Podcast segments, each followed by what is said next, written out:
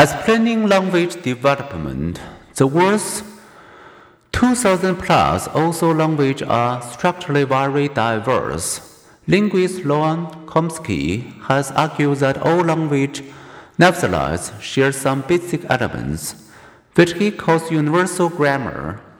All human language, for example, have nouns, verbs, and adjectives as grammatical building blocks. Moreover, says Chomsky, we humans are born with a built in predisposition to learn grammar rules, which helps explain why preschoolers pick up language so readily and use grammar so well. It happens so naturally, as naturally as a bird learns to fly, that the training hardly helps. We are not born with a built in specific language. A language are much more diverse than the universal grammar idea implies. Europeans and native Australia, New Zealand populations, though geographically separated for 50,000 years, can readily learn each other's language and whatever language we experience as children, whether spoken or sung, we all readily learn its specific grammar and vocabulary. Yet, no matter what language we learn, we start speaking it mostly in nouns rather than in verbs and adjectives. Biology and experience work together.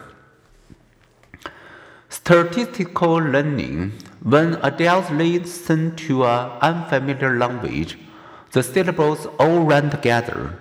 A young Sudanese couple new to North America and unfamiliar with English might, for example, hear United Nations as United their seven month old daughter would not have this problem. Human infants display a remarkable ability to learn statistical aspects of human speech. Their brains not only discern word breaks, they statistically analyze which syllables, as in HAP, PY, BABY, most often go together.